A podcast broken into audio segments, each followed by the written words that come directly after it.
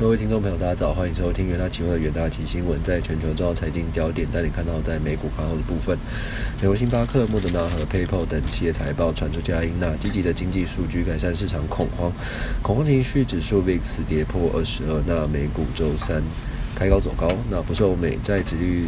呃续升的影响，科技股涨势尤为强劲，道琼收红逾四百一十点，那自七月二十七日以来最佳单日表现，纳指强升近百分之二点六，标普涨逾百分之一点五。那四大指数的部分，美股道琼指数上把上涨四百一十六点，收在三万两千八百一十二点，纳斯达克指数上涨三百一十九点，收在这个一万两千六百六十八点。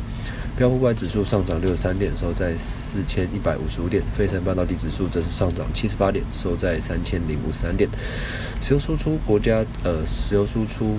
国组织及这个其合作伙伴周三仅同意在九月小幅增产，这对石油市场供应紧张的缓解效果并不太大。那油价在短暂反弹后走低，而美国众议院长佩洛西。周三结束在台湾近十九小时的访问，那转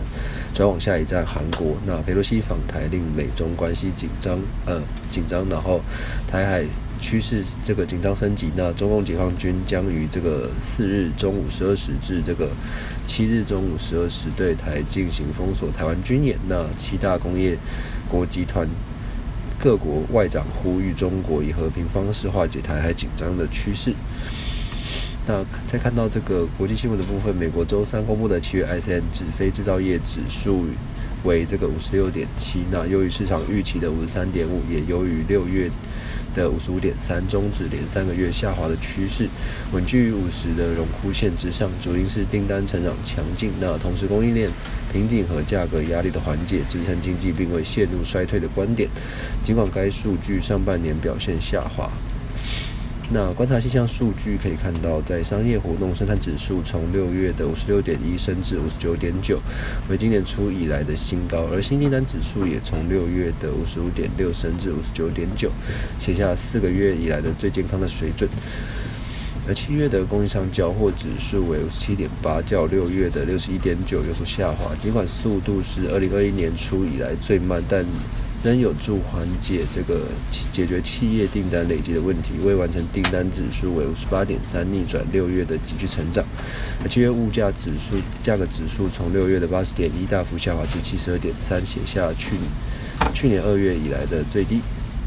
那表明随着这个燃料成本的下降，通膨压力有所缓解。库存经景气指数从六月的四六点二升至五十点一，显示现有供应与原物料更符合这个需求。那接下来进入呃听股节的部分，第一个标的关注到世界期货，呃世界先进这个八月二日举行法说会，第二季受这个受惠于金元三厂开出新产能，金元出货七十七点三万片，季增百分之二点一，年增百分之八点三，EPS 二点九四元是优于预期。展望下半年订单哦，能见度下降至三个月。那报价虽可望维持稳定，但消费性订单调整速度预期快。那工业与这个车用订单未能补上，预期营收可能下滑。八月三日，世界期货上涨百分之四点六八。那第二个标的关注到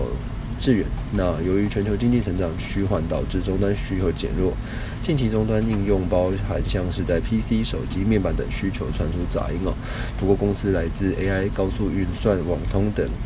开案需求强劲，那受景气影响有限。随着晶圆产出释放，那订单满足率仍有望提升。那虽然受到这个消费性电子产品需求转弱的影响，导致今年的 NCU 的业绩下滑，但 SIC 与这个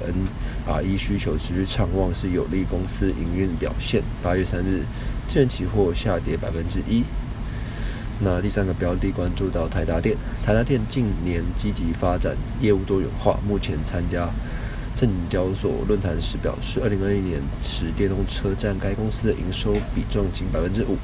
但随汽车供应链因晶片供货舒缓，那预估二零二二年下半年电动车月营收贡献将拉高至二十亿二十亿元以上。那台达电今年上半年因疫情影响，